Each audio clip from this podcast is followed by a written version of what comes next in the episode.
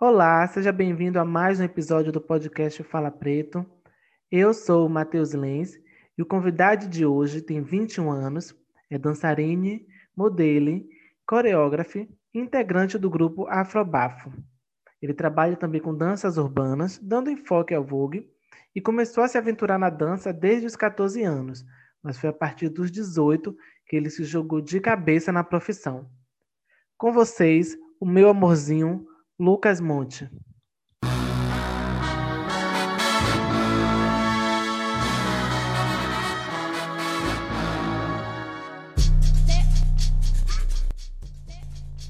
Bom, Lucas, primeiramente eu queria agradecer por você ter aceito o convite.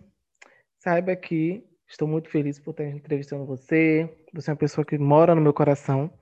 Eu já fiz uma breve apresentação sobre você, mas nada melhor que a própria pessoa se apresentar. Então, por favor, se apresente para os ouvintes do podcast. Ah, primeiramente agradecer pelo convite de todo o meu coração.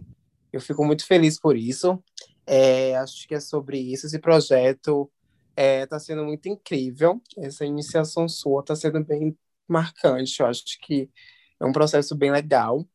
É, então, me chamo Lucas Monte, tenho 21 anos, Sou dançarina e modelo, faço parte do coletivo Afro Bafo, sendo coreógrafa.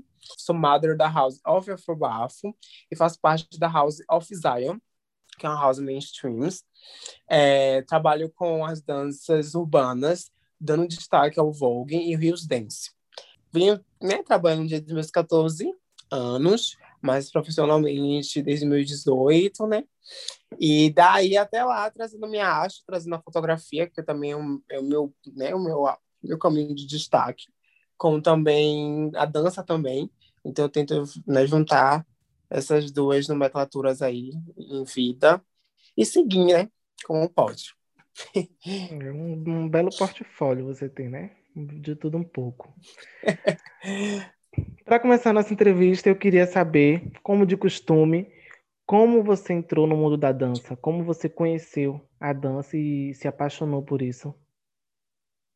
Rapaz, então, é, eu já entendo como assim, tipo, quem incentivou exatamente a dançar, que na verdade foi tempo de escola, né? Eu entrei no, na, na escola estadual é, em 2012 mas quando eu era na escola municipal, quando eu tinha minha volta dos 11 anos de idade e tudo mais, eu já ia, né, para a escola, via alguns meninos dançarem, né, na, na escola onde estava no municipal e ficava muito interessados, né, em, em, em, dançar, mas só que eu, era tudo uma criança, então nunca imaginava. Aí fui para o estadual, é, comecei a, a conversar, a conhecer pessoas novas, e outras corpas também. E depois eu comecei a ver que a dança poderia mexer bastante comigo. Então, o fundamento real, assim, também, que me incentivou a dançar foi Bonde da Maravilha, porque eu conto para todo mundo isso. É, é uma grande, assim, né? O povo fica até, tipo, Bonde da Maravilha, gente, por quê? Porque nessa época, em 2013, acho que 2012, Bonde da Maravilha teve uma grande história, assim, em relação a destaque. Elas eram muito famosas, as músicas dela era tudo, era um funk, né? Tipo funk. Hum. Essa época já era bem latente. Então, eu, através disso, eu começava a dançar. Eu dançava muito. Daí, eu comecei... Mas só que eu levava, tipo, na, na esportiva mesmo. Porque eu lembro que eu trabalhava com manicure, em salão, cabeleireiro. Fazia essas coisinhas, assim, aos poucos pra ajudar aqui em casa. Aí, quando eu entrei no estadual, eu comecei a estudar. Comecei a fazer aula aqui na, no Novo Horizonte, na Escola Municipal Novo Horizonte, que é onde eu estudo. Que eu estudava, na verdade. Foi a minha primeira escola. Daí eu comecei a entender que aquilo era para mim. Aí foi surgindo, foi surgindo, foi surgindo, eu comecei a dançar, comecei a fazer aula, comecei a fazer aula, Michel, comecei a conhecer pessoas mais, né, que já sabia mais sobre dança, eu comecei a entender que essa trajetória parecia que era que seria um futuro legal para mim.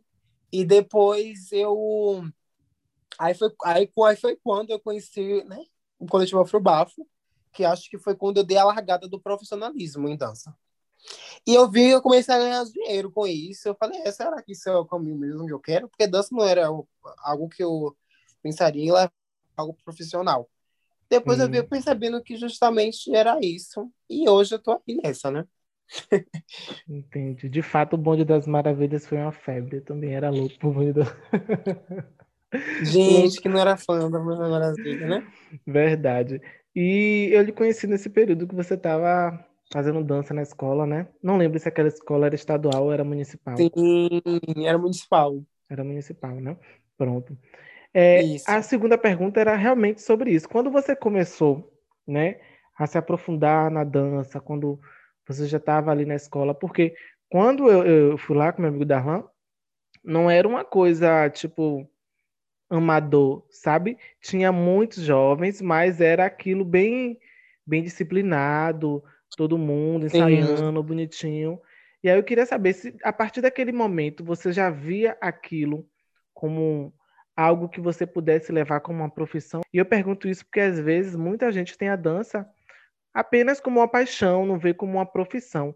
E aí quando você começou a mesmo a ficar, é, conhecer mais a vertente das danças, por onde, por onde você podia caminhar, você começou a ver aquilo ali como uma profissão ou você só começou a enxergar aquilo de fato como uma profissão no Afrobafo? Rapaz, aquela época ali de que eu fazia aula né, com bicho aqui no Novo Horizonte, na escola municipal, era só como uma diversão mesmo. Gostava daquilo, mas era como uma diversão. Eu comecei a trazer o profissional por, por volta de 2017, foi quando eu entrei no Afrobafo. Que daí eu comecei a ganhar destaque. Aí eu comecei a me destacar. Um, um, também um grande exemplo foi nas festas, na Basticu, nas festas que eu ia, que eu dançava muito, me desgramava de dançar. E as pessoas falavam muito, então eu ganhei, eu, eu recebi convites através de festa. Aí entrou a Afrobafo, que foi uma porta de oportunidades para mim em, em, em outros meios. Então eu acabei trazendo um profissional depois que eu comecei a desfrutar outros caminhos, né? E entrando também na questão do coletivo, que aí daí eu percebi que eu acho que era para ir, né? Ao longo da minha vida. Então tudo começou mesmo quando você começou a ganhar mais visibilidade, né, através da dança. Isso. E aí os trabalhos chegaram. A outra pergunta é sobre isso, né? Como foi o seu primeiro trabalho pago com a dança?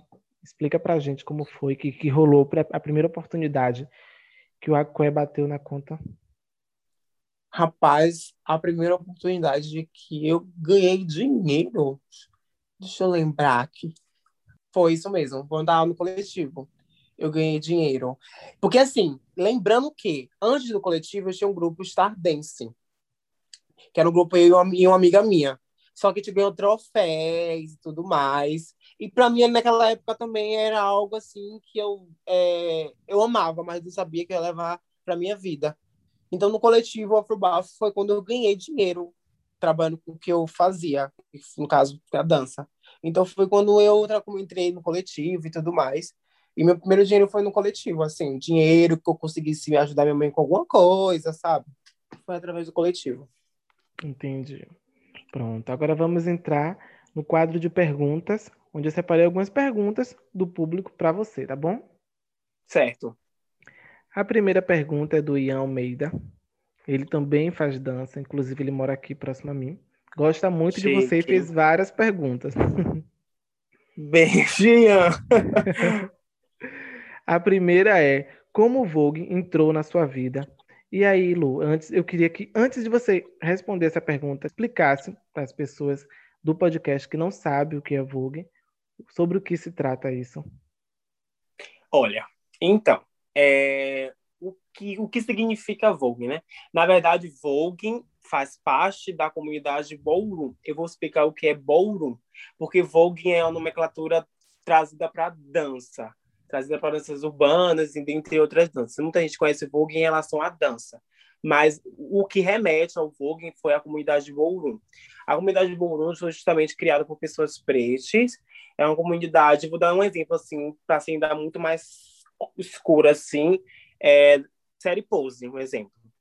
É, hum. que tem uns bailes, as balls, né, que né, ball em português é baile, então, era uma comunidade criada, nascida em Harlem, né? É, por volta da década de 60, por pessoas pretas, da comunidade LGBTQIA+, mulheres trans travestis, é, trazendo essa cultura, é, trazendo, querendo ou não, uma forma nova para a comunidade, né? É, então, a comunidade Bom também justamente trouxe, como eu falei no início, me apresentando, eu sou mãe, né? Eu, faço, eu sou filha de uma house. House é casa. É, justamente, nessa época, é onde pessoas é, da comunidade LGBT eram rejeitadas. Aí essa, a, a, a comunidade Ballroom pegava essas pessoas para criar, para cuidar, para ser filha, para ser mãe, para ser pai, enfim. Então, a comunidade Ballroom justamente trouxe essa, essa junção com o Vogue, que é a dança né? Então tem as duas coisas, mas muita gente entende Vogue com dança, como dança, né? Mas justamente é, a comunidade Ballroom em geral é, traz uma cultura, uma história né, de resistência, é, de empoderamento também, de representatividade, de criações de pessoas pretas, é, e traz também, além da união, do afeto, da aproximação entre pessoas pretas é, e pessoas da comunidade LGBTQIA+, é, então, eu acho que é isso. É mais é, uma categoria vou... de dança, né? É, é e trazer, trazer como... destaque que Vogue não é, né? Não é uma, não é só uma nomenclatura em dança. É, é mais tem toda uma isso. história é né? uma, envolvida. É, tem toda uma história e uma cultura por trás disso. Hum. E como entrou na sua vida? Então, eu comecei a pesquisar né, a, a Vogue na, em 2017, foi quando eu estava começando a criar a coreografia Ralph Ralph.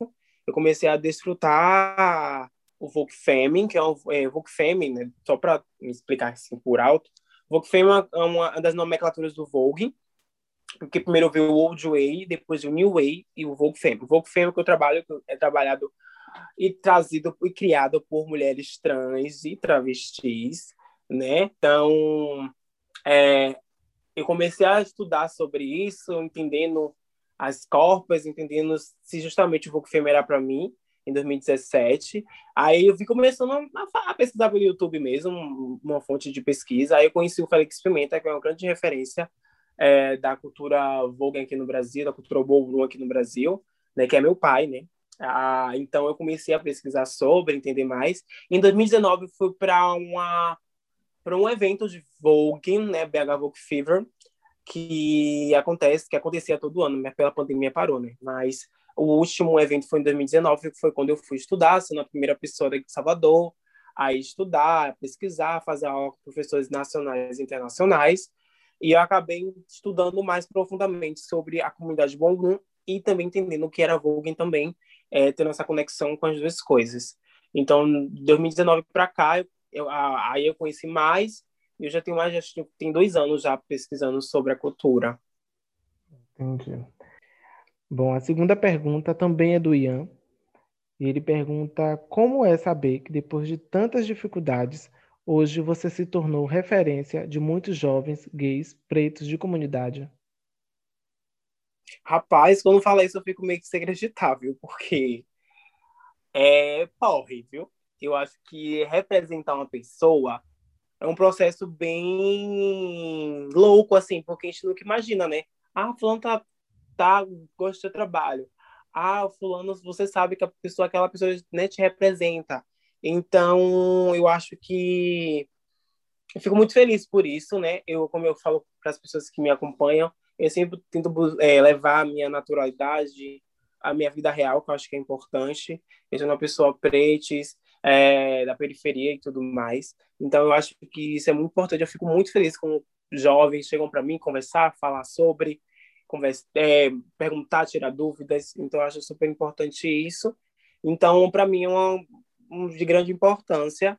E eu fico muito feliz, assim, porque não é fácil, né? Para a gente Imagina. que é preto, da comunidade, é bem complicado, assim. Mas eu fico muito feliz mesmo com, com esses alcances. Acredito que seja gratificante, mas também uma responsabilidade, né? Você tem que ter bastante responsabilidade para representar sim. uma classe, enfim. Mas você tem, você tem esse cargo, você tem responsabilidade para isso, viu? A próxima pergunta é da Stephanie Cruz e ela pergunta: qual dica você daria para quem quer trabalhar com dança um dia? Qual caminho seguir? Rapaz, a dica que eu dou é ame aquilo, viu? Ame. Se você ama, vá. É uma das primeiras dicas que eu dou a qualquer profissão, não só a dança. Porque, assim, Salvador, eu trago para minha cidadezinha, é um, um lugar complicadinho para arte. Então, se você não tem amor àquilo, você acaba desandando e não fazendo, sabe? Então, eu acho que é primeira, primeiramente é amor ao seu trabalho, a dedicação que você quer fazer, é, se é isso que você quer realmente, ser forte, ter coragem, porque não só adianta você falar, é bom você também agir. Então, essas dicas que eu dou para ter esse segmento, porque nada é fácil. Verdade. Acredito que para toda para toda vertente ligada à arte, né, principalmente aqui em Salvador, você precisa amar, porque quando chega a fase dos desafios, meu amor, você tem que ter amor para sustentar, viu? Porque se Sim. não tiver amor, você desiste no primeiro obstáculo. E é que aqui em Salvador tem muitos. Né? Ok, demais. a próxima pergunta é a do André Luiz. E ele pergunta: Como foi a aceitação da sua família quando você começou a ser reconhecido por conta da dança? Eles sempre lhe apoiaram? Olha, com certeza. Eu tenho minha mãe e meu irmão, né? Eu moro, eu moro com minha mãe e meu irmão. São pessoas maravilhosas, assim. É, então, sempre me apoiou, assim. Minha mãe sempre falava comigo se era isso que eu queria mesmo. Ela fala, ai, faz a faculdade de outra coisa também. Porque você sabe como é difícil Salvador. Eu falo, não, eu penso em fazer faculdade de outra coisa, com certeza. Ou toda, outra profissão, penso, toda certeza. Não falo assim, ah, dança. Vou... Não, eu penso sim, viver de outra coisa sim. Com isso não tenho dúvida. Pode ser de moda? Pode, não sei. Mas também é difícil. Procura outra área. Procuro, penso também procurar. Mas é, em relação à minha família, sempre me apoiou. E até mesmo na minha, é, na minha questão né, de, ser uma, de ser uma pessoa não binária, bicha, sempre me apoiou também na minha identidade de gênero, na minha orientação sexual e tudo mais. Então, são pessoas que sempre esteve comigo, assim. Não tenho o que reclamar, não. Tem, tem problemas de família? Tem, né? Mas é normais, como qualquer outro. Verdade. Importante que, referente à arte, você teve esse apoio, né? O que é super importante. Fugindo agora um pouco das perguntas, eu queria que você contasse pra gente algum perrengue que você já passou ligado à dança, né? Seja na gravação, no espetáculo, algum perrengue seu. Rapaz, um perrengue assim. Ai, eu... rapaz, eu acho que quando. Gravação. Gravação, para mim, tem hora que é muito, muito estressante e muitas vezes você não ganha muito pelaquilo. Muitas vezes eu já passei 12 horas de relógio gravando e quando eu fui olhar no, né, na, pro cachezinho da gata, era uma ajuda de custo. Então, tipo, meu Deus. Você passar 12 horas dançando, parece uma maluca. Você contar 12 horas de relógio, 11 horas de relógio. Gente, é um dia praticamente. Então, tipo, uhum. não dá. Eu peguei e falei, é, é gravação para mim é uma das coisas que mais me pega. A apresentação mesmo, já aconteceu muitas vezes, eu não teve um dia mesmo. Foi engraçado, mas eu, eu performando, eu tava usando uma calça. Isso foi bem engraçado. Hoje em dia, acho que eu morreria de vergonha eu dançando, isso foi uma performance com afrobafo. Aí eu dançando assim, eu tava dançando com a calça, a calça era aberta do lado. Ainda bem que eu tava com uma cueca box embaixo, uma cueca box preta embaixo. Menina, a calça abriu toda. que ódio que me diz, que eu tive que dançar. E eu não sabia o que. Porque assim, meus, minhas amigas não sabiam o que falava. Elas Se falar, você elas, não falava na apresentação? Parou, todo mundo parou de dançar né? Aí eu tive que sair da cena, dançando. Eu falei, fiquem aí, não saia não, fale conta que nada aconteceu, pra ninguém sentir que eu fiquei sem graça. Foi bem engraçado, mas hoje eu penso, falo, foi muito constrangedor. Mas acho que as perregas assim que rola aqui, gente, é bafo. É, a pessoa tem que ter jogo de cintura, né? Pra sair de fininho, então... Tem que ter jogo de cintura, amor, porque senão ou então sustentar a classe ali. Lu, para uhum. finalizar a nossa entrevista, eu queria que você indicasse três referências que você tem na sua vida e o que você aprendeu com cada uma delas. Olha, minha mãe. Ela é uma queen, então. Pode ser minha mãe ou pode ser outra pessoa? Claro assim, que pode Instagram? ser sua mãe. Ah, então minha mãe, primeiramente, uma pessoa que me ensina muito, que eu eu divido muitas coisas com ela. É, a segunda coisa é o afubafo, que acho que se não fosse pelo coletivo, eu, muitas vezes eu nem poderia estar aqui, nem muita gente poderia ter me conhecido tanto. Acho que foi uma porta grandiosa para mim, para mostrar o que eu já sei fazer e tudo mais. É, e a terceira coisa, gente, eu vou dar meus amigos, assim, mas trazendo hum. é, uma pessoa assim, é, que é o Elivan, Elivan Nascimento, é, que é um grande, uma, foi, uma pessoa de grande porte assim, na minha arte, assim, trazendo para a arte, assim. Foi uma pessoa assim que me deu a mão real, assim, me ajudou em muitas coisas, assim, principalmente em relação à maturidade, assim, em relação a uhum. entender o que é arte em Salvador. Então, eu acho que são é, pessoas assim que eu sei que eu posso contar. Acho que essas, essas três pessoas que eu né, falei. É, ele, ele que... já tem ele já está um tempo na dança, né? Então ele pôde passar é. essa visão para você. Eu lembro porque quando eu fazia fotografia em 2012, o primeiro ensaio que eu fiz foi com Mita Lux e ele tava. Hum, ele tava. Foi. E aí você sabe, né? Na fotografia eu nem te conhecia ainda. E aí ele já fazia dança, então ele tem um bom tempo já nesse ramo, então Sim. É bom vocês terem essa amizade. Imagina o quanto de coisa ele não já passou para você. O quê? É, irmãs.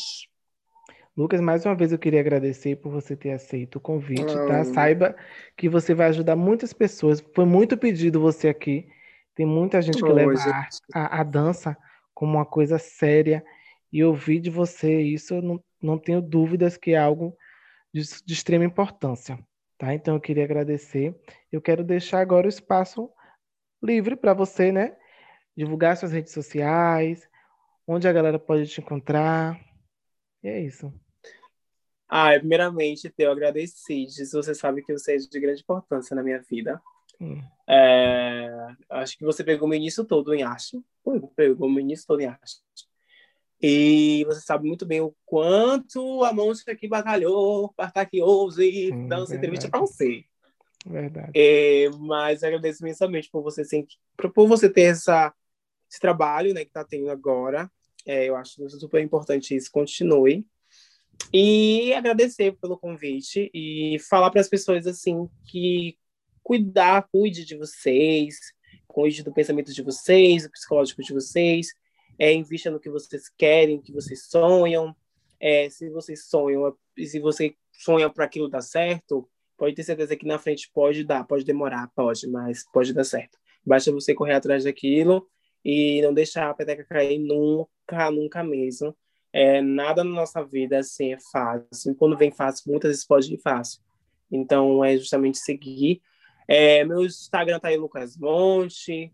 Meu Facebook eu tenho até hoje, Lucas Monte. Meu Twitter, Lucas Monte. Meu TikTok, Lucas Monte.